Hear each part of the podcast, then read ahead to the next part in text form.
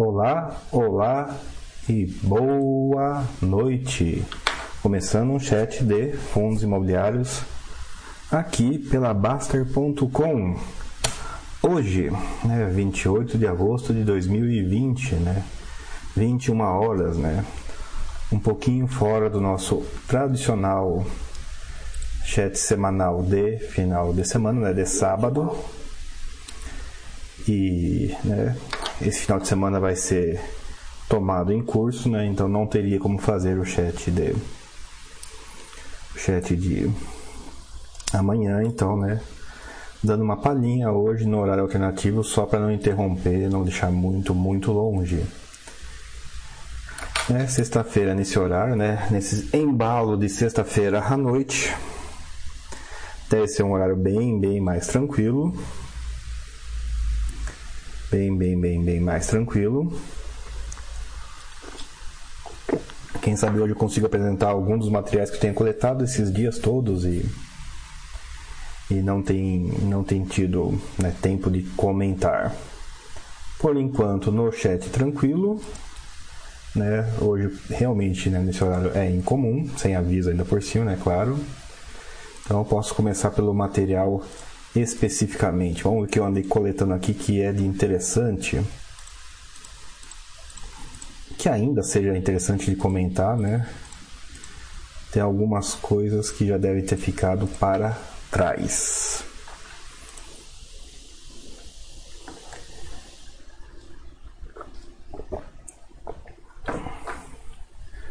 Deixa eu só puxar aqui. Opa, tô abrindo, esqueci de puxar aqui o chat. Cadê a janelinha do chat? Perdi a janelinha do chat. Não é legal perder a janelinha do chat. Pronto, achei a janelinha do chat. Tá, estamos tranquilos, estamos tranquilos. Quantos chromes eu tenho aberto, né? Para saber se ele vai pegar o certo ou não. É até bom eu fechar É, nível de arrumação, né? Nesse horário, né? Quebra a rotina, quebra tudo. Vamos ver. Ah, tá pegando certinho, que bom. É, fazia tempo que eu não trazia um, um, um material do Stack Overflow, que sim, eu tanto uso, sim, eu tanto uso. Para quem não conhece, né, o Stack Overflow é um site de referência de programação o pessoal tanto pediu que ele fosse expandido que eles fizeram o Stack Exchange, né, que são as variações não programação do Stack Overflow.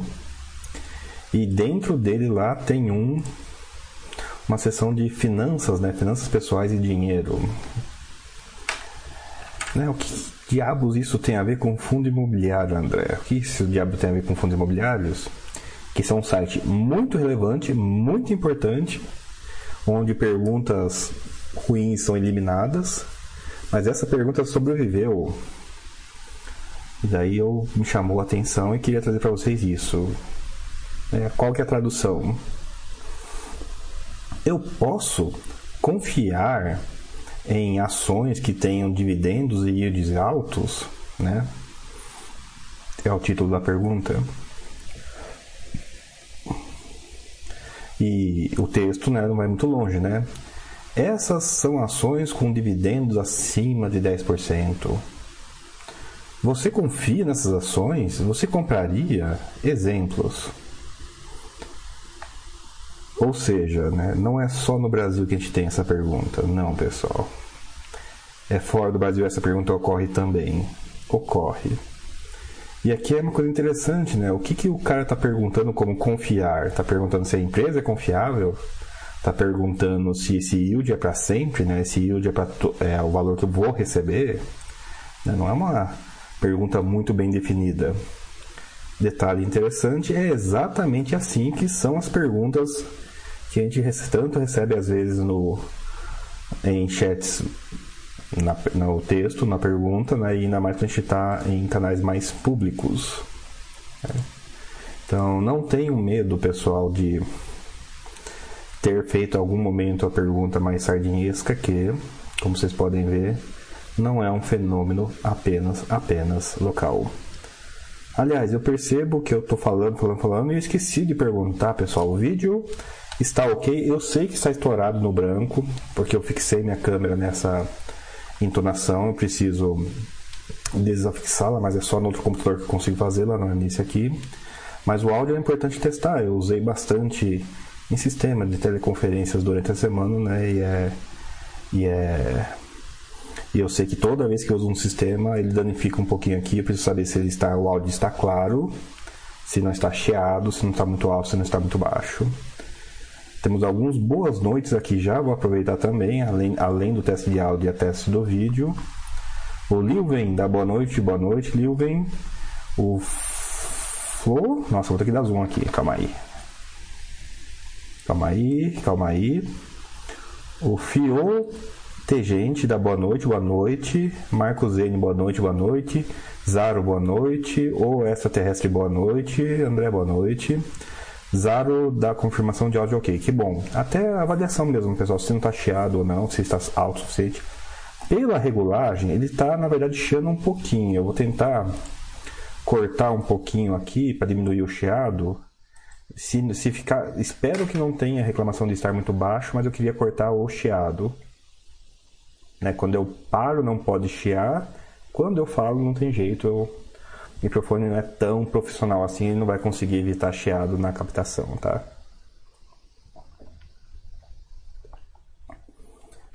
Ai, ai. Nossa, temos uma pergunta aqui, elaborada pelo jeito, vamos a ela. Lilven, a possibilidade de operar vendido não prejudicaria o crescimento da indústria de FIIs uma vez que haveria uma maior pressão vendedora e os spreads entre, maior entre spreads entre o valor de mercado de emissão sejam menores? Lilven, acho que não. Ou pelo menos não é uma preocupação que eu tenho. Quais são os maiores fenômenos de poder operar vendido? Maior volatilidade, menor tendência de fundos imobiliários acrescentarem, apresentarem yields reduzidos. É, não vejo problema de crescimento do mercado. Vai atrair má fama. É claro que é claro que alguém vai se explodir operando vendido.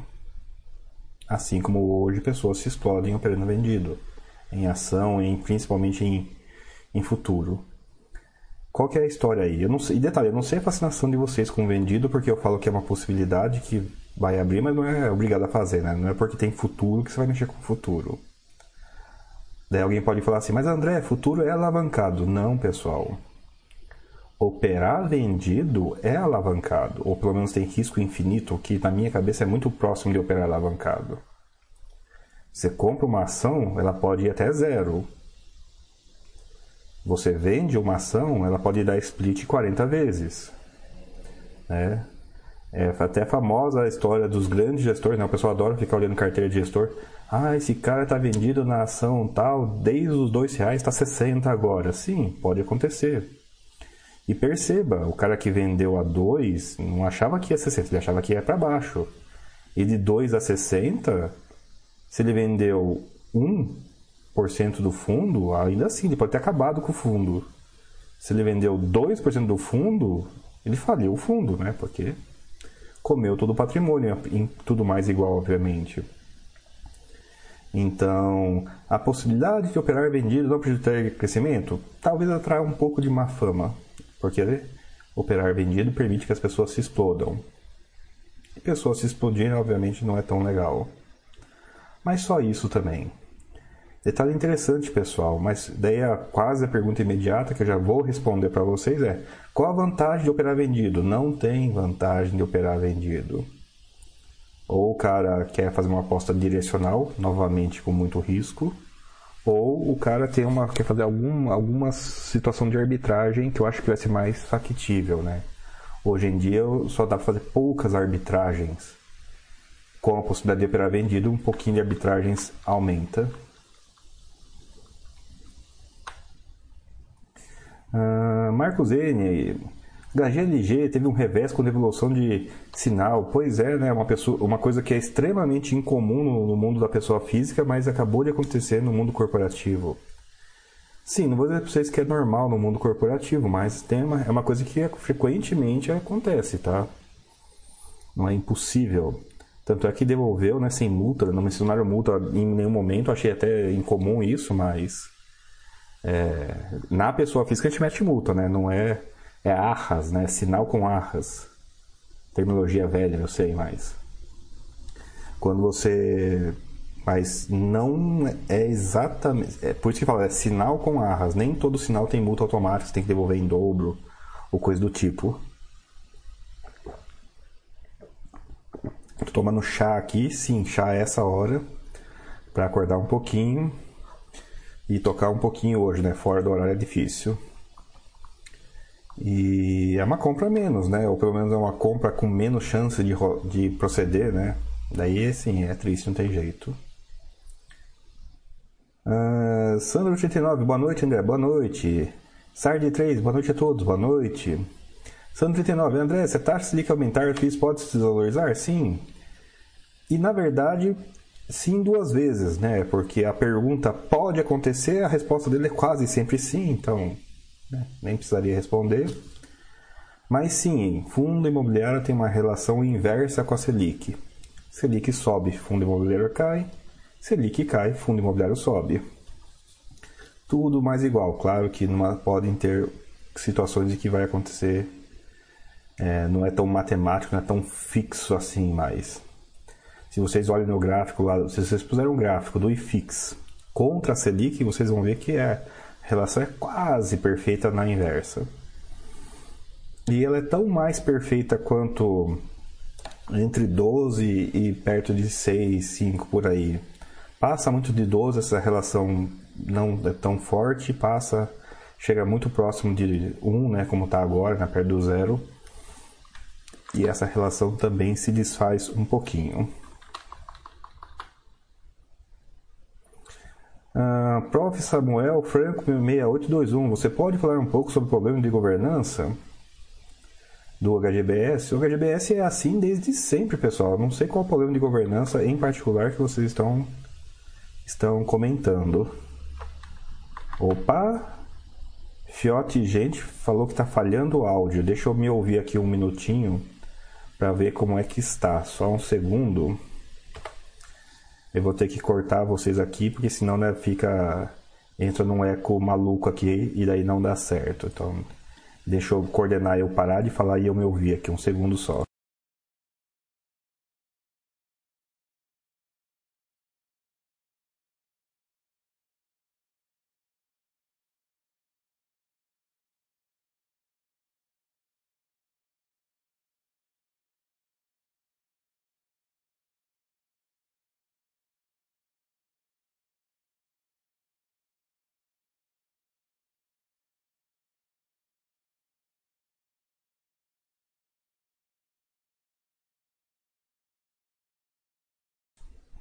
Voltei, percebo inclusive que está chiando ainda, mas não percebi nenhum problema de áudio necessariamente. Vou até cortar um pouquinho aqui para ver se eu ainda fico audível, mas eu quero cortar totalmente o chiado, né? A não ser que tenha problema, eu vou tentar otimizar para o fim do chiado. Pessoal comentando que o áudio está ok, então Fiote, dá um F5 aí, um Ctrl F5 aí, mas aparentemente está é, só na sua, infelizmente. Eu ouvi por mim mesmo e eu também peguei o áudio ok, só um pouco chiado. Então não estranhe, não estranhe se eu tiver um pouquinho mais baixo agora, porque eu de fato né, baixei a captação no grande objetivo de tirar o chiado e assim né, tornar mais agradável a experiência. Ah, o Baster que mandou ficar de olho na governança do HGBS tem um cachorrinho amarelo. Ah, Ok. Então a pergunta é: pode comentar por que todo mundo fez a votação ficar em amarelo? Não, eu não tenho leitura de mente sobre a cabeça de todo mundo. Daí fica um pouquinho difícil de, de responder essa questão por causa dessa limitação de implementação de leitura mental. Né? Temos as perguntas têm que ser o quão máximo possível objetivas, né? E E é isso, né? O que não é objetivo é difícil de convergir. Aproveitando que as perguntas estão estão tranquilas ainda. Outra coisa que me chamou a atenção lá no site de finanças pessoais é dinheiro, né? Olha que pergunta incomum, inclusive essa, né? E essa que eu trouxe porque acaba trazendo, né? Tem muitos conexos, né, com a filosofia da Basser, né? Quais maneiras efetivas de ajudar alguém financeiramente, né? E aqui ele explica pro e aqui ele explica pro né, é, calma aí e aqui ele explica que basicamente ele está tranquilo financeiramente e ele quer ajudar né, pessoas que não estejam nessa situação. E é muito interessante, que não, obviamente não segue a filosofia completa do site, né, mas as, as recomendações né, são muito, muito, muito nessa linha. Né? Não suporte hábitos ruins, né? a pessoa que está na má situação, às vezes não é um problema de dinheiro, é um problema de administração de dinheiro. Então, o dinheiro não vai resolver. Né? Essa que, na verdade, que me chamou muita atenção, né? Forneça aquilo que elas precisam, não aquilo que elas pedem. Ele dá um exemplo aqui um tanto de pedintes, mas aplica-se muito novamente ao problema. Né? Muitas vezes o problema não é dinheiro. O problema é que, dado o dinheiro que a pessoa ganha, ela gasta de tal forma que ela acaba em situações ruins. Dinheiro, nenhum do mundo resolve esse problema. E, né, uma coisa que é, talvez seja mais difícil de todas dessa resposta, né? Garanta, né? Comprometa-se em não tornar uma situação ruim pior. É a história aqui de. Aqui dá outros exemplos e tal, mas. É a história de falar de finanças com família, sim, pessoal. Tem um paralelo aqui disso. Às vezes você se mete para arranjar confusão e não melhorar. Na verdade, é isso que talvez passe desapercebido, né? Às vezes precisa piorar para melhorar, sim. Só que é de longa experiência de site, de vida, de casos, que provavelmente a gente sabe que a única coisa que acontece quando a gente mistura família e finanças, por incrível que pareça, é piorar a situação, né? Então sim, manda o pessoal Mande pessoal aqui na Basta por conta própria. Pague um curso, pague um tratamento médico, ok, não vai negar esse tipo de coisa. Mas o grande ponto é exatamente esse: não torne uma situação ruim pior. Às vezes só de estar presente fisicamente nela. E dá outros exemplos aqui muito interessantes. Que eu não vou entrar agora, não, que não vou bater um por um aqui.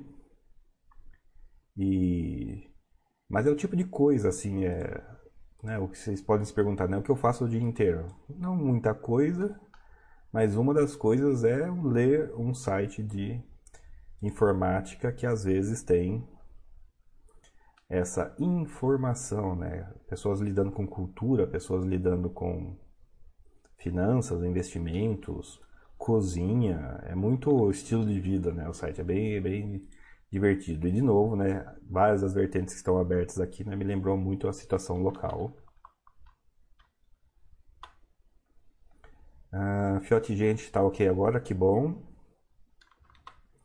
Uh, palmitão, família e finanças sempre acaba em briga. Pois é. Não vou dizer assim sempre, sempre, sempre, né? Mas com convicção, quase sempre. Não, você não é o escolhido, você não é especial seu caso provavelmente vai acabar em briga. E detalhe, tão mais quanto, quanto mais briga começou, né? Muitos dos casos que é aberto, o pessoal pede ajuda aqui né, de como resolver um, um problema de família, é porque já tá brigado. E o cara pergunta, como que eu lido com essa briga? E muitas vezes é só morro abaixo. Quando já começa brigado, não tem muito. Não há o que melhorar.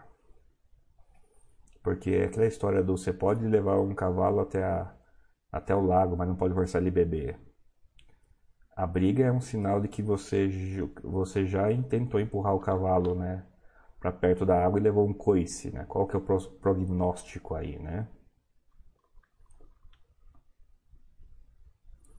Uh, Prof. Manuel Franca, as cores do cachorrinho são definidas por votação do assinante?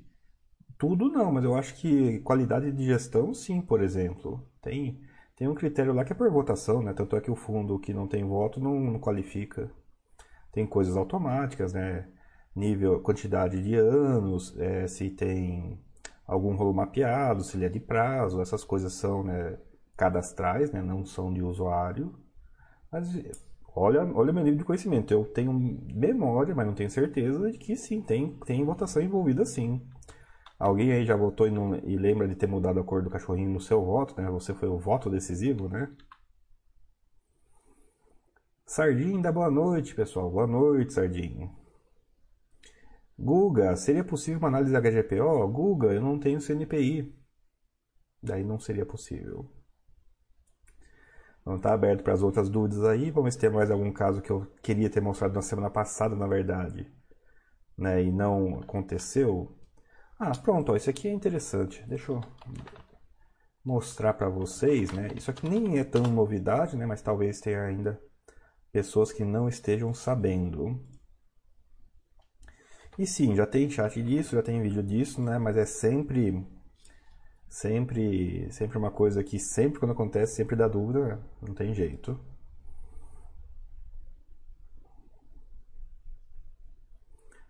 Doutor Augusto pergunta, André, cheguei agora, desculpa, mas que site é aquele que você estava falando? É o Stack Exchange para coisas né, não informática e Stack Overflow, que eu trouxe dois exemplos de, né, pessoal, não é só não é só aqui no Brasil que acontece isso, não é só aqui na Baster que acontece isso. Eu queria mostrar para vocês que esses fenômenos são extremamente humanos, né? São extremamente recorrentes, são extremamente emergentes, né? É enxugar gelo, pessoal. A gente precisa de muita paciência, porque Sempre vai acontecer, não importa quantas vezes a gente fale. Mas Stack Exchange e Stack Overflow faz parte das minhas leituras diárias. Eu leio as hot questions, né, as questões quentes é, de todos, todos os sites do Stack Overflow e Stack Exchange. E é muito legal. Tem gente discutindo Dungeons Dragons, tem gente discutindo cenas de filme, tem gente discutindo culinária, saúde, finanças, computação, computação, computação, física, teórica. É, é muito aleatório, é muito, é muito divertido. E é um material né, um pouco curado, então não é tão aleatório quanto os sites de notícias no geral.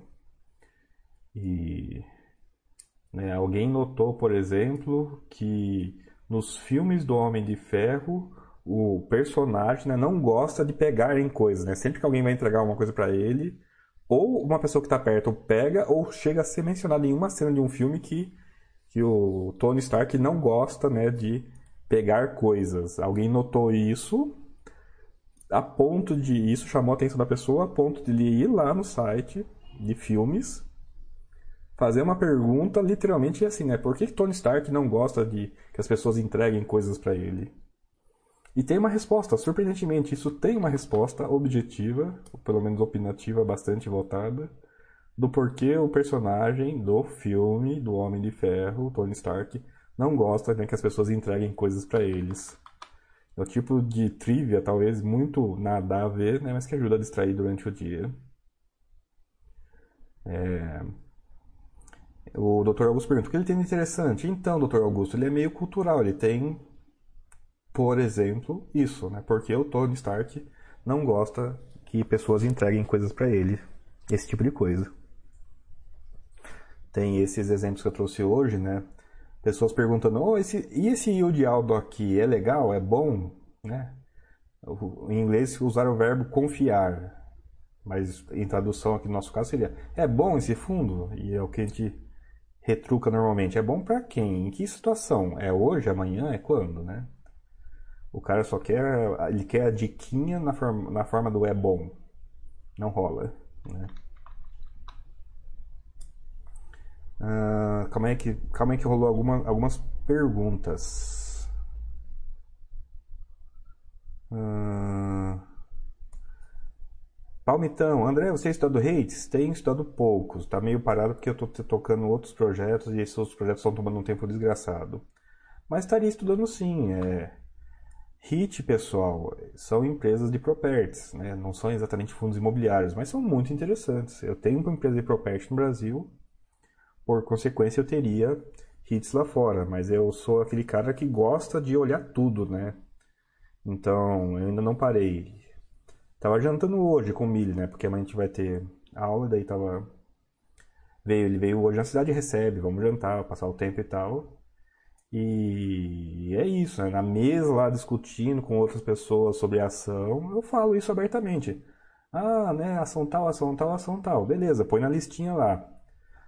Ah, mas daí em certo momento eu falo, ah, mas eu não modelei ainda. Daí na hora alguém vira e me pergunta, como assim, André? Você modela ação? Sim, eu modelo ação, eu invisto a esse ponto. Eu pego demonstração financeira, meia década, uma década, década e meia, e vou lá digitar demonstração financeira por demonstração financeira, uma por uma, 5, 10, 15 anos.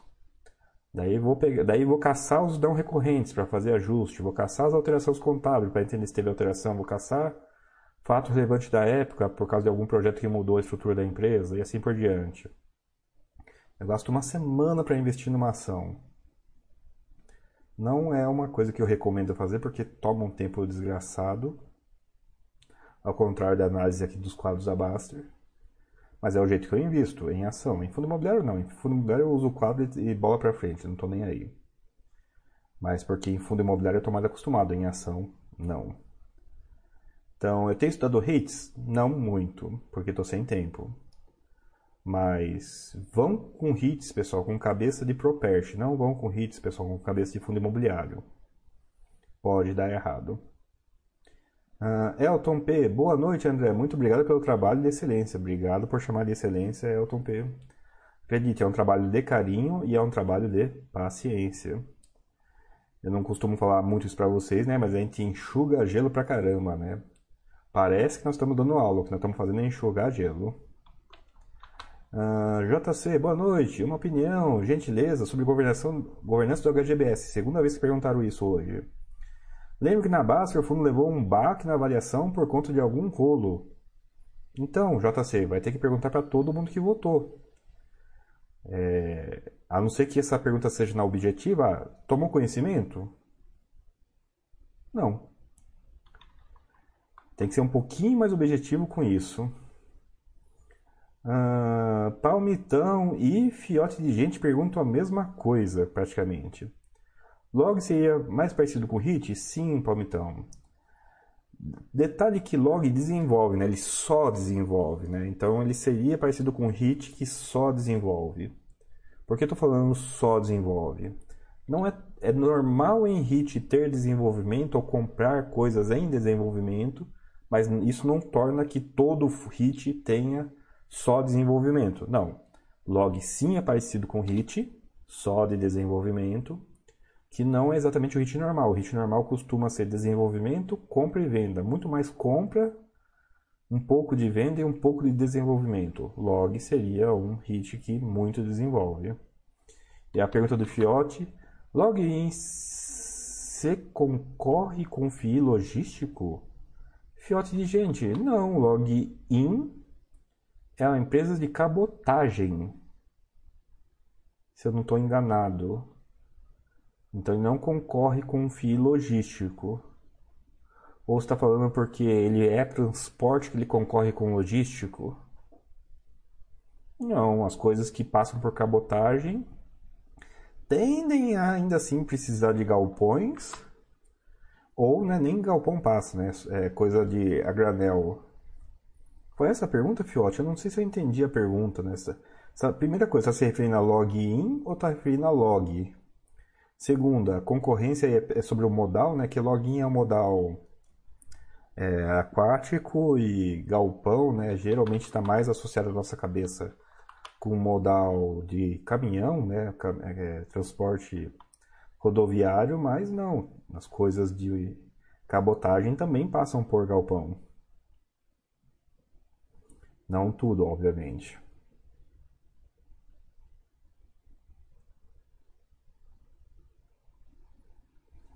É, Salvador 8. Olá, André. Não sei se você viu que a suspensão da administradora Índico, você tinha falado, foi reformada. Parece que a suspensão que tinha ocorrido por suspeitas de fraude em fundo de aposentadoria. Que bom que foi reformada, né? Depois eu vou olhar, não estava sabendo, não. É, a reforma em, em, si é um sinal bom, né? Principalmente dado esse cenário que você comentou. Mas é uma coisa que a gente fala, né? Em curso, fala aqui nas lives, né? É impressionante como o fundo de aposentadoria, né? Fundo público de aposentadoria atrai esse tipo de fraude, né? É impressionante. É um indicador, né, um pouco não oficial, mas que é levado a sério, né? A quanti, o percentual de RPPS, né, regimes próprios de previdência social, de um fundo indica a quantidade de descrença, né, que você deve ter nele. É um de tanto rolo que tem. Vou até olhar, Salvador. Olha que engraçado, eu tenho sido diligente com esses fatos relevantes. Será que eu perdi algum dia? Não estou sabendo, né? Tem o caso da HGBS que você está comentando. Tem esse caso da Índico que eu via negativa, mas não via positiva. Vamos ver se eu acho aquele rapidinho. Cadê? Plantão. Quem que a Índigo tem? Acho que tem. Acho que tem esse.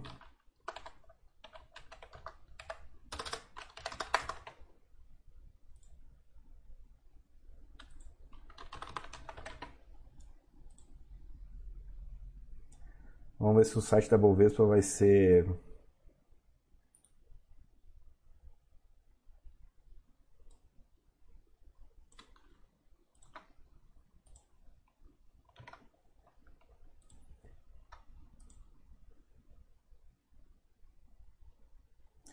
Uai, você viu aonde? Porque na CVM, pelo menos eu estou lendo no Aquila, tá? Não sei se você viu em outro. No Aquila, o último fato relevante tem um no dia 20 e um no dia 7. Beleza. 20 do 7 e 7 do 8. O dia 20 do 7, suspensão. Ah, aqui, beleza, agora achei. Então vamos, vamos aproveitar e reler ele aqui, né?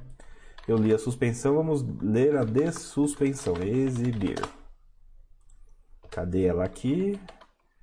Agora preciso que vocês vejam o que eu estou vendo. Fato relevante. A Índigo Investimentos, blá blá blá blá blá, autorizada pela CVM a prestação de serviços de administração de carteira, blá blá blá, vem por meio deste, nos termos da decisão proferida do mandato de segurança tal, publicar fato relevante, esse fato relevante, a fim de divulgar e informar o mercado decisão liminar que restabeleceu seu registro como administrador de carteiras e prestador de serviços qualificados que haviam sido suspensos anteriormente por decisão judicial, conforme fato relevante publicado em 20 de julho. Portanto, a Índigo está apta, calma aí, a atuar no mercado de valores imobiliários como administração, ah, sendo que o que nos cabia para o momento, né, 7 de agosto. Não vi a outra parte. Você comentou de outras questões aí que não seria surpresa para mim, mas não está comunicado aqui. Então, não sei onde você viu a outra parte aí do outra parte de suspeitas de fraude. Sim, você mandou o link do mesmo documento, exatamente o documento que a gente abriu aqui. De novo, não seria surpresa, mas não está escrito isso aí não, hein, Salvador? Doutor Augusto, André, você sabe se já foi julgado o recurso da BCP na CVM com relação ao problema do cotista majoritário, né, a regra dos 25%?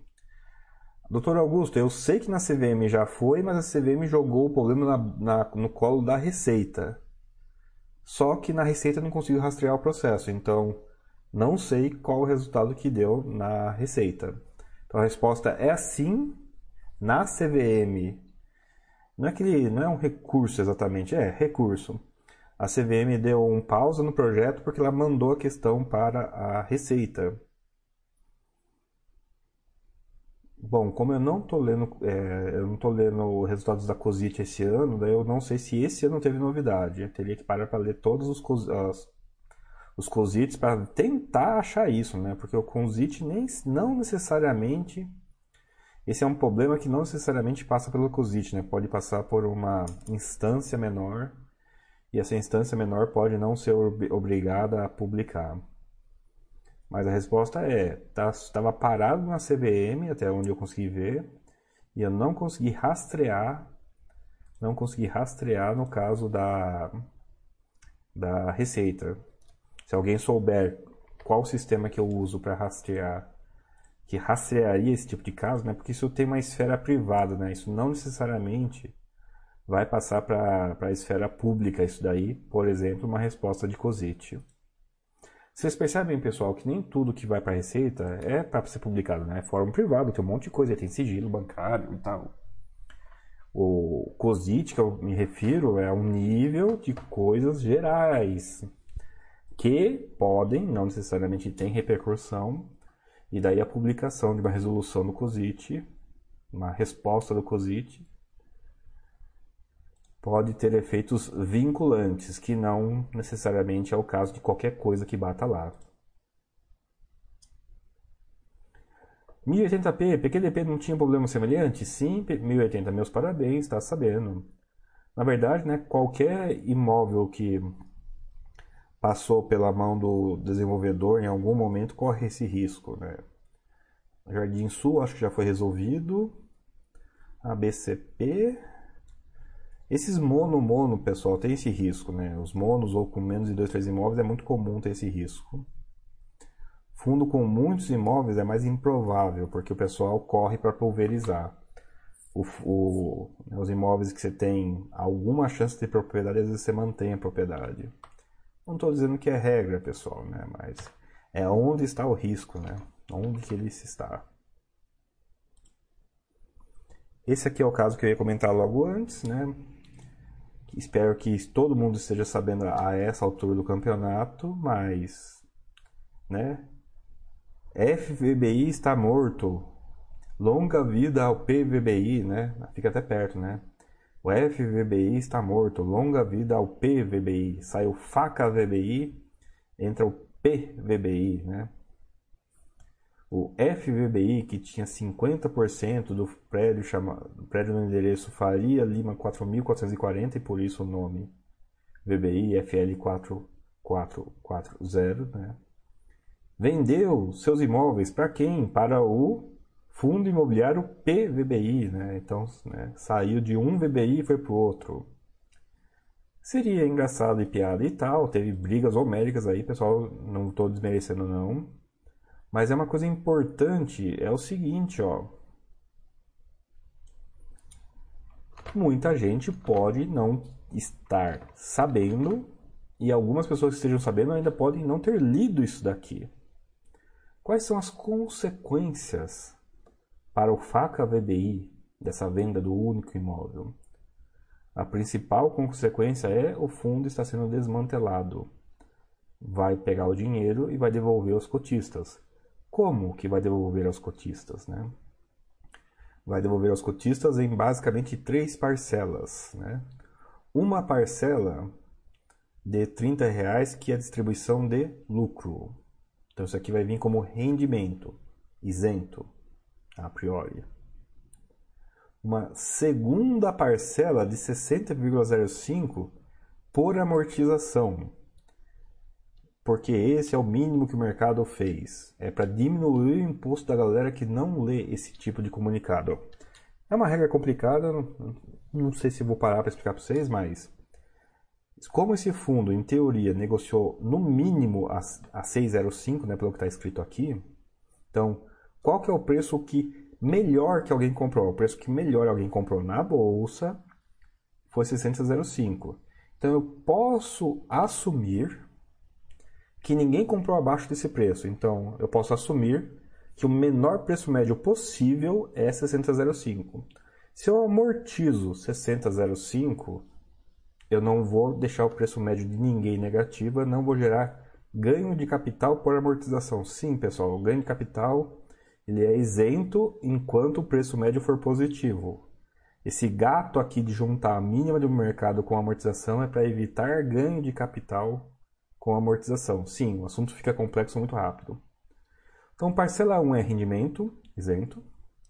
Parcela 2 é, é amortização, provavelmente, factualmente isento. né? no máximo zero o preço médio de alguém, né? em teoria não tem ninguém abaixo desse preço médio.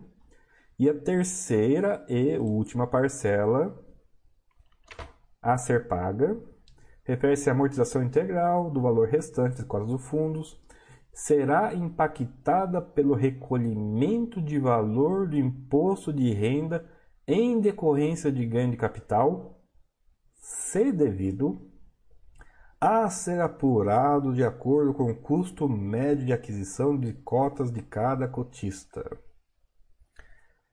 É um longo jeito de, é um jeito bastante longo de dizer resgate. Parcela 1, rendimento. Parcela 2, amortização. Parcela 3 é resgate. André, fundo imobiliário são três eventos acionários? Sim, são três eventos acionários.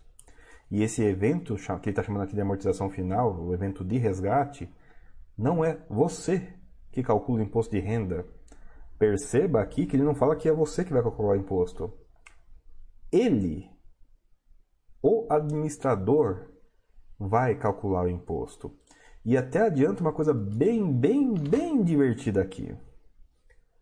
O procedimento para envio pelos cotistas do custo médio de aquisição de cotas de cada cotista, ou seja, cada pessoa que morreu com esse fundo tem, uma, tem que se falar com o administrador.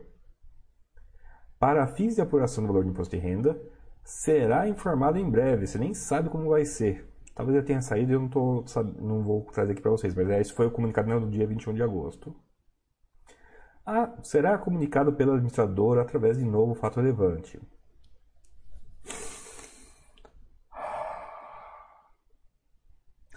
Alertamos que os cotistas que não enviarem tais informações à administradora terão o preço médio ou custo de aquisição de suas cotas, considerando como equivalente à menor cotação histórica já uma melhoria. Antigamente o pessoal considerava zero, se pagava um imposto muito grande se você não mandava cartinha. Aqui, ele vai considerar que é o 6005, né, a menor cotação, mas isso significa que ele diminuiu o imposto de quem não manda carta. Ele não zerou o imposto de quem não manda carta. Porque é interessante, ele vai assumir. Vamos ver o que o administrador está falando aqui. Olha, o fundo morreu, Vou pagar um rendimento, que é isento, mas é, você, é isento para você que é pessoa física, de qualquer maneira. Vou pagar uma amortização que você poderia ter imposto, mas eu vou pagar de um jeito que você não vai ter imposto. Mas eu pago a terceira parcela e eu tenho que calcular o imposto. Se você não me mandar a cartinha, qualquer um centavo da terceira parcela vai ser tributado. Vai ser acima do valor do seu preço médio, porque eu estou dizendo que seu preço médio é 60,05. Tiro 60,05, seu preço médio é zero. Você vai receber uma nova amortização, uma amortização nova em cima de um custo zero é ganho de capital. A terceira parcela é tributada. Sim, é uma longa volta logística para dizer isso. Quem não manda cartinha é tributado no item 3. Muita coisa, eu sei, pessoal. Mas ficou claro? Ficou dúvida disso?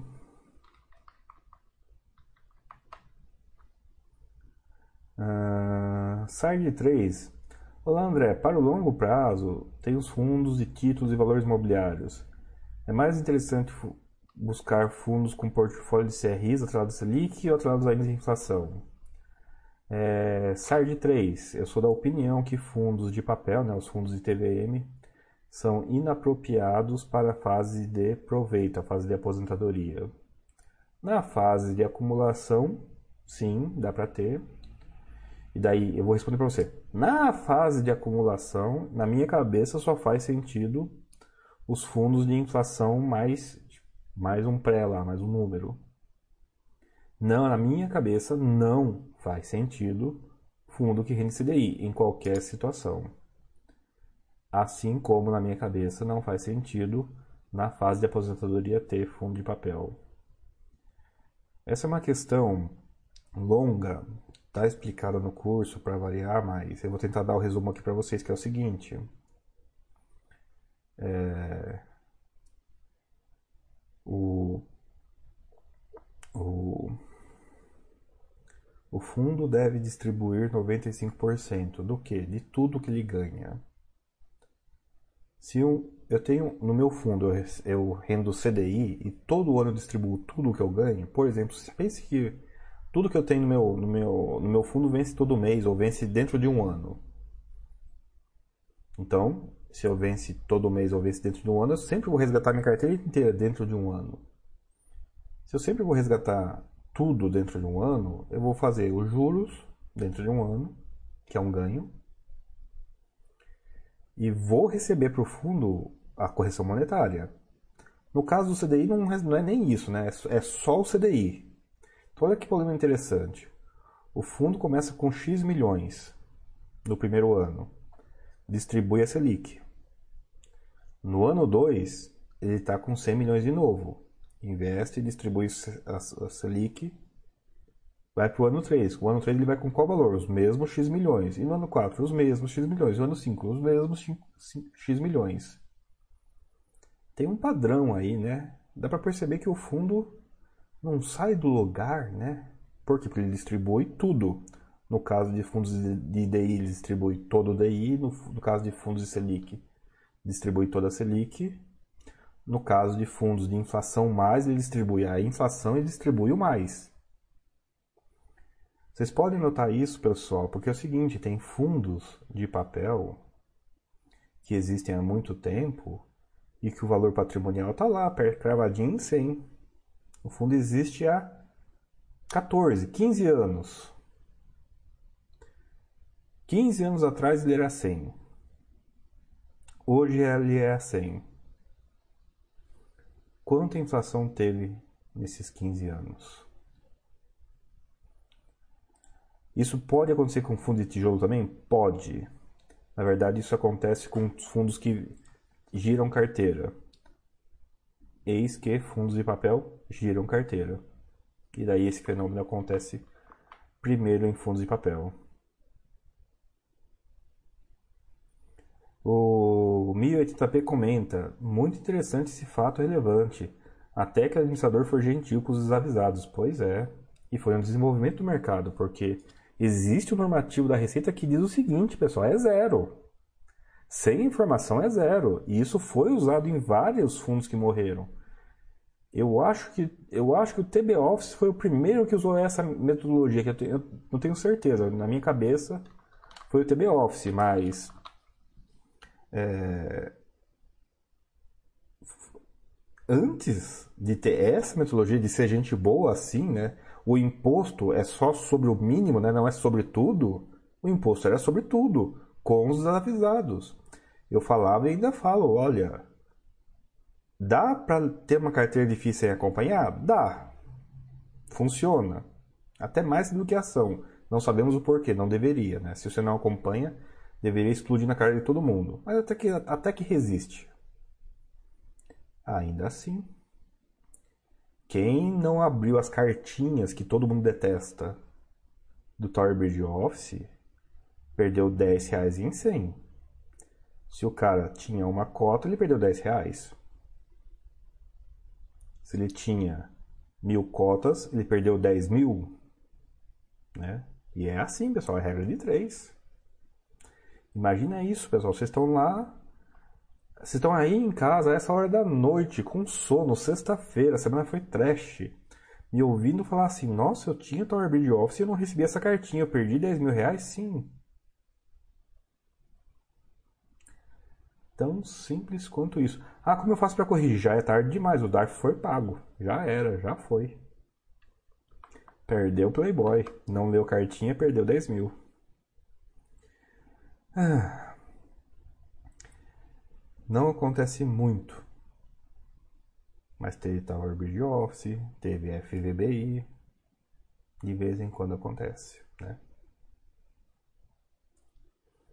Ferrari 8. Oi, André. E no caso de fundos que não são porcentagens do CDI, CDI+, mesmo problema. Ferrari 8. Perceba, o fundo tem que distribuir tudo o que ele recebeu a mais. Ele pode segurar o valor que ele investiu. Mas tudo o que ele investiu a mais, ele tem que distribuir. Deixa eu pôr isso na positiva mais fácil. Não tem regulação que diga que o fundo imobiliário pode segurar a inflação. Eu investi 100, cheguei no final do ano com 108. A inflação foi 5. Eu só posso, eu posso distribuir 3 e segurar os 5.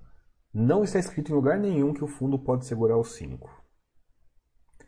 Por não estar escrito em lugar nenhum que o fundo pode segurar a inflação, não importa o indexador, não importa se é percentual do indexador, não importa se é pré-puro, não importa se é percentual do indexador com pré-puro, que seria uma confusão, mas tem, uma, tem gente que vai para essa linha. Não importa. Ele tem que distribuir, ele pode segurar o valor original, ele tem que distribuir qualquer benefício, qualquer mais-valia que ele receba. Ele é proibido, proibido de segurar a inflação, não importa de onde que veio esse mais-valia da carteira. Se foi venda de imóvel, se foi prêmio da loteria, porque o diabos ele apostou no prêmio da loteria, se for CDI percentual, se for CDI mais, se for percentual do IPCA ou IPCA mais alguma coisa, não importa. Você vai falar assim, André, você está sendo muito irracível, o fundo imobiliário é proibido de segurar a inflação. É proibido de segurar a inflação. Se não está escrito isso com todas as palavras, e eu vou dizer para vocês não está, então vocês podem me contestar por conta disso. André, não está escrito em lugar nenhum que o fundo é proibido de segurar a inflação. Eu abro a ICVM 516 e mostro para vocês que, ou melhor, eu abro a lei, né? A lei fala distribuir 95% dos seus resultados. E CDI mais 2 ou 150 do CDI é resultado. Percebem? Captou? Ficou claro isso? Eu sei que é confuso pra caramba, pessoal. Ainda mais a essa hora da noite, né? Se você estiver me ouvindo de dia com clareza de pensamento melhor, não vai poder responder. Por isso que eu só posso perguntar para quem está presente a essa hora da noite, que eu, que eu sei que é hora difícil. Mas, para justamente isso, para saber se vai vai rolar. Doutor Augusto André, como, como que Jardim Sul e Parque Dom Pedro resolveram o problema de cotista desenvolvedor? Parque Dom Pedro eu não sei, mas Jardim Sul eu sei. Eles desmontaram o fundo, no caso do Jardim Sul. Né? Eu não sei se vocês sabem, pessoal, mas o Jardim Sul só existe hoje porque o fundo anterior deu problema do cotista desenvolvedor, né? Deu problema na regra dos 25%. Ah, e como nós vamos solucionar o problema do fundo anterior? Não tinha solução. Simples assim, não tinha solução. Espero que isso tenha mudado, espero que esse não seja o entendimento da receita hoje, mas na época o pessoal não encontrou outra solução no seu seguinte: esse CNPJ perdeu a isenção.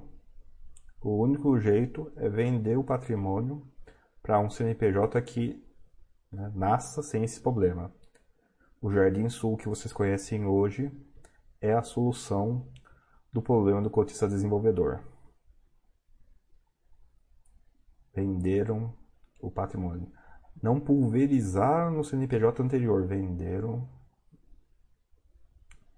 o fizeram fizeram não é um takeover, né? Não foi alguém tomando patrimônio, né? Foi um dump over, né? Não sei se existe, provavelmente não existe esse termo, né? Deram um dump no, do CNPJ invalidado, tributado, para um CNPJ isento. Senão, talvez não existiria o Jardim Sul hoje. Olha que, olha que história antiga, antiquada e horrível essa. Né? Tomara que, então, tomara que esses problemas tenham sido resolvidos, não tenham sido, não, nunca tenham sido resolvidos, né? tenham sido arquivados, pelo menos, Resolvido, pessoal, é uma palavra muito forte. Tomara que esses problemas tenham sido arquivados em todas as esferas, já me daria satisfeito por eles terem sido arquivados em todas as esferas. Primeira coisa. Tomara que, se um dia ainda assim engasgar, o entendimento anterior tenha sido mudado. Porque. Porque. Porque. Porque. Na única outra vez de fundo que eu sei que existe listado hoje, não teve solução no sentido que vocês talvez estivessem interessados em ouvir. A solução é. Não tem solução. E aparentemente não tinha reversão, tá? Não bastava o cotista desenvolvedor sair que o fundo virava isento de novo, não. Pessoal, tudo isso aqui é história de ouvido, é hearsay, né? Ouvir alguém contando, ouvir a conversão da história da pessoa, confia e tal, né? Mas vai que eu ouvi certo, vai que eu ouvi errado, né? Tudo é, é, é telefone sem fio, né? Não é, não é com grande convicção que eu digo essas coisas, não. não é para causar pânico e tal, mas é coisa que a gente não consegue rastrear, então tem que conviver com isso direto e reto. 10.080, fugindo um pouco de FII, por que IPCA e GPM estão tão descompassados? Porque eles estão agora, nesse momento já descompassados, é fácil, é a pandemia. Tá? A gente não tem demanda, a, demanda está baixa, né? O IPCA é muito do consumidor. Né? O, você lá na padaria, no supermercado, no posto de gasolina. É você a pessoa física. Em teoria, o, PCA, o, o IPCA é consumo. Então, tem baixo consumo. Então, o IPCA está baixo. Agora, IGPM ele mede muito o produtor. Ele é muito do, de quem de quem está no meio da, do caminho, né? Então ele mede os custos da padaria, do mercado e da gasolina. E muitos desses custos no Brasil, né, o Brasil é importador de muita coisa, é dolarizado. O dólar está alto, o GPM daí acaba sendo. Não é que o GPM é dolarizado, mas ele é afetado imediatamente pelo dólar. Né? Ele é muito imediatalista em relação ao dólar. Então isso você pode ler isso de duas, de duas maneiras quem está produzindo está pagando um custo mais caro e está tendo dificuldade de repassar para o consumidor. Daí fica mais clara a minha primeira resposta. Por que, que eles estão, estão descompassados? Porque o dólar está alto, afetando os produtores, e a demanda está baixa, represando o repasse. Represando, não quer dizer que ele um dia vai ter que soltar nos consumidores. Agora, se a sua pergunta fosse por que, que PCA e GPM são, né, em vez de estão descompassados, não é novidade. Eles são descompassados desde sempre porque, de fato, o repasse de custos ele é não imediato, então vai acontecer o IGPM e o IPCA estarem descasados. Só que, se você olhar no gráfico, você percebe que quando o GPM está para cima, o IPCA começa a subir. Quando o GPM está para baixo, o IPCA começa a descer. Então, não é que um é função do outro, ou o GPM é a média do IPCA, não. Se a inflação ficar alta há muito tempo, uma hora o IPCA vai acompanhar. Porém, porém, né, é, custos de produtor são muito variáveis. É uma, é uma maluquice, pessoal. Então não ficaria surpreso de dar negativo depois. Por quê? Porque tem uma hora tem uma hora ou que o cara repassa ou que ele vai à falência. E quando vai à falência, a demanda do produtor cai, que faz o, pre o preço cair.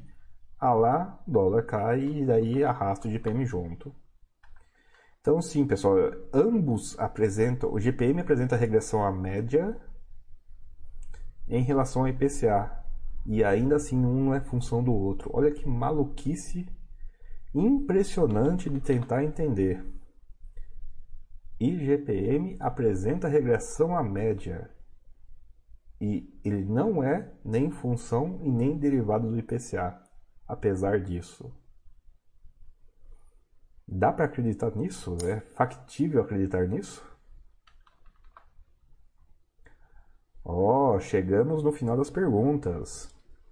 E eu não vou estender esse chat por duas horas, não. Se chegar alguma última pergunta aí, eu tento responder uma rapidinho. Mas é, né, 10 e meia da noite, né? Já passa, deve ter, deve estar começando já, deve ter passado até jornal e tudo mais a essa hora da noite aqui. E caso alguém se surpreenda né, de ver um vídeo postado lá no chat da comunidade, sim, estou fazendo esse chat hoje, porque amanhã vamos estar em curso, não teria como fazer o chat no, no sábado, no nosso horário tradicional de, de sábado 11 horas, né? Ajudar vocês a acordar na hora, um pouquinho mais cedo para quem acorda muito tarde, fazer o almoço. Né? Amanhã, hoje eu tenho que dormir cedo para acordar amanhã cedo, né? Para estar bem belo, desperto e energizado para dar aula. Para quem não está sabendo, amanhã tem esse final de semana, né? Tem curso de FII e ação. O Mili faz o curso de ação, eu faço eu faço curso de FII, os dois módulos, né? Um, o de ação, ele é, o de ação módulo 1 ele já é intermediário e o de ação módulo 2 ele vai para avançado. O FII módulo 1 ele é incrivelmente básico, né? Eu faço esse curso pensando basicamente no pessoal que não começou a investir ainda, que não sabe o que é FII. Então, para quem já mexe com isso aqui, pessoal, não, não faz sentido. Enquanto que o módulo 2000 ele é um pouquinho avançado, né? Não passo pelo intermediário. Para quem acompanha os chats aqui, até que não vai ter tantas novidades, eu só paro para explicar com riqueza de detalhes, né? Acho que o curso, o curso do, do Mili não tem slides, fiquem tranquilos. Porém, acho que o meu curso, acho que ele passa de 70 slides, né, no segundo dia. Então, com, é, tem detalhes excruciantes, sim. Coisas que eu falo aqui com vocês gastam uma 5, 6 minutos falando, às vezes eu vou gastar uma hora né, na, na, no módulo 2. E. E esses. Ah, que o o Zero comenta, aguardando o curso presencial em Poa, espero que seja logo possível. Também espero. E é isso, pessoal. O curso digital, ele é substitutivo enquanto durar isso. A gente vai descobrir depois, quando voltar os presenciais, o, se mantém o digital ou não. Vai saber. Vai saber. E. É, enfim. Então estejam presentes, né? Eu acho que não fica. Eu acho que não fica gravado, é uma dúvida também que ocorre. Desculpe, desculpe. Eu acho que não fica gravado, é uma dúvida que recorrente, não. É, é, um, su, é um sucedâneo. Ó, ficou bonito agora. É um sucedâneo do curso presencial. Pessoal tem que estar acordado sábado de manhã, tem que aguentar até sábado de tarde e no domingo também. Aqui é na base do energético. Eu, eu chego na segunda-feira aqui, né? Eu fico olhando pro teto assim. Ah, será que eu saio da cama hoje? Tão cansado que fica. Ai, ai, vamos ver. Charlie comenta: IGPM tem IPCA no cálculo também. Pois é. Isso deveria dizer né, que se IGPM tem IPCA no cálculo, né, deveria fazer o IGPM ser função de IPCA, mas se faz o teste de regressão no gráfico é o inverso, né? o IPCA é função do IGPM. É uma maluquice, pessoal, é uma maluquice. É as interconexões dos sistemas de produção e distribuição, né? A gente fala repasse, né? Repasse não repassa. Porque é, é o termo mais alto nível e mais simples de explicar o porquê que é descompassado e por que, eles acabam se encontrando né, em intervalos um tanto maiores.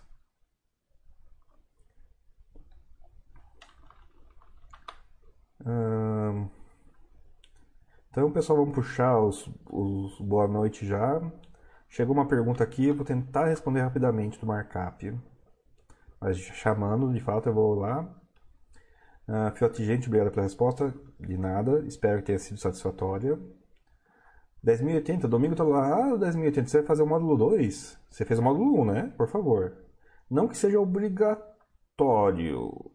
Não que seja obrigatório para FI, pelo menos. Para ação, eu vejo que quem faz o módulo 2 às vezes fica um pouquinho. É, perde um pouquinho o contexto, porque, de novo, a ação ele começa no intermediário, né? E o módulo 2 prossegue de lá. Uh, Markup pergunta: como é o comportamento de CRI versus tijolos no mercado de alta de juros? Numa eventual subida da Selic, CRI tende performar melhor? Markup, eu não sei como é o futuro. Mas eu já passei por algumas, algumas essa situação algumas vezes no passado, então eu vou dizer para você como foi no passado. No passado, os fundos de tijolos são tratados como pré-fixados. Então, se Selic sobe, eles caem. Ponto. Os fundos de CDI, eles são tratados como pré-fixado também, mas interessantemente, né, o CDI sobe, que aumenta o rendimento e faz com o aumento dos juros a conta né, vira um ouroboros, ela, a cauda morde, a, a, boca morde a cauda e eles ficam dando voltas sem sair do lugar, daí os fundos de daí aparentemente não nem melhoram nem pioram. E os fundos de CRI indexados à inflação, porque eles têm um componente de inflação, acontece uma coisa engraçada que é pouco perceptível, mas Selic é o, é o abafador de inflação. Então, historicamente, a Selic sobe quando a inflação sobe. Então, fundo de CRI de inflação tende a subir o rendimento em compasso né, com o aumento da Selic. Então eles também sofrem um pouco menos. Na prática, na prática, olhando assim altíssimo nível, com muito grosseiramente, não é regra, não é lei isso, pessoal. Tijolo sofre mais do que papel numa subida de juros. Grossamente, grossamente, só não é lei, de novo. E detalhe interessante, o inverso na situação inversa. Markup, os títulos públicos sofrem marcação a mercado, os CRIs de PCA e GPM também sofrem marcação?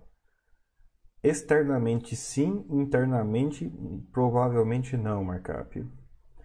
Internamente, né, dentro do fundo, no valor patrimonial, só é marcado a mercado aquele título que está para venda. O cara literalmente é um carimbo. Ele vai lá, esse CRI eu quero ir até o vencimento, esse CRI eu quero vender mês que vem. Ou o CRI que está marcado para vender mês que vem ele é marcado a mercado. O VP vai se alterar conforme o juros se alterar. Mas aquele CRI que está marcado, está carimbado, não esse eu vou carregar para sempre, não, eles não sofrem marcação. Eles seguem uma curva é, fictícia, em teoria factível, mas completamente uma curva de Excel que nada tem a ver com nada no mundo real só é marcado. Isso vale, isso não é fundo imobiliário, tá pessoal? Isso aqui é regra para universal para tudo quanto é fundo no Brasil. Só é marcado a mercado aquilo que está à venda. As coisas que são para sempre, né, até o vencimento, podem e geralmente estão em regras que não têm a ver com marcação a mercado. E já vou adiantar para vocês, de novo, é a própria marcação a mercado por fora que faz os fundos reagirem à Selic. Olha que interessante. Né, se o fundo de tijolo aqui, o rendimento anda de lado em princípio, dentro de um ano pelo menos. Eu tenho um rendimento fixo. O juro sobe, eu vou exigir um retorno maior, já que o rendimento é fixo, o preço desce. Juro desce, eu vou exigir um retorno menor. O rendimento é fixo, o preço pode subir. E é isso aí. O boneco confirma que não fica gravado, então sim, pessoal, sucedâneo do presencial. Não é para comprar, ah, vou ver semana que vem. Não, tem que estar acordadinho, desperto, inteligente, intelectualmente ativo nesse horário. Se vocês se perguntam por que, que meu curso é à tarde, é porque não funciona de manhã, tá? Só para avisar.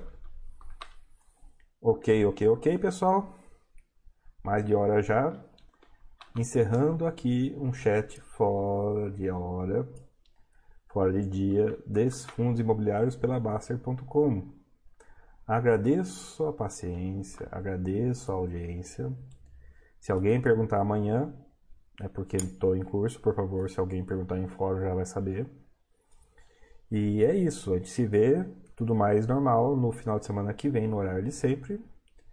O chat de agora como sucedâneo, né, palavra da noite, para o chat de amanhã. Pessoal, boa, boa noite. Desejo a todos uma ótima final de semana e bons investimentos. Vamos se cuidando aí, que tem muito. Né? Agosto está finalmente acabando o ano parece um pouco mais normatizado, mas vou falar para vocês, viu? 2020 realmente é um ano de dar trabalho, é impressionante, viu? Felizmente tem menos 2020 à frente do que tinha antes, né? Mas ainda, ainda tem, ainda tem um belo tanto de 2020 aí. Ah, chegou um monte de boa noite aqui, deixa eu ver aqui. É, JC 2018, obrigado, boa noite, de nada. Seu Tiberian, boa noite, boa noite. Seu Tiberian, tá curto esse, mas é o horário, seu Tiberian, ele não dou conta não. Detalhe interessante, eu tô com a impressão que deve ser uma das poucas vezes que eu acertei seu nick, né? Se você é das antigas. Mas é agora que eu falei, seu Tiberian, eu acho que eu nunca pronunciei assim, mas enfim, né? Uh, seu Tibete, cadê os chats de 3 horas acumulados? Vai ficar pro final de semana que vem. E hoje foi tranquilo, ó. Hoje eu nem teve pergunta. Hoje eu consegui exaurir as perguntas, eu consegui mostrar coisas acumuladas das semanas passadas. Uh, Foxhold, boa noite, e a janta? Foxhold, eu tô vindo de um restaurante coreano que eu jantei lá com milho antes de vir pra cá. Então hoje foi. Foi foi, foi alternativo, né, gente? A gente já foi. Markup, obrigado. De nada, Markup. E é isso aí, pessoal. Boa, boa noite, belo final de semana. Até, até.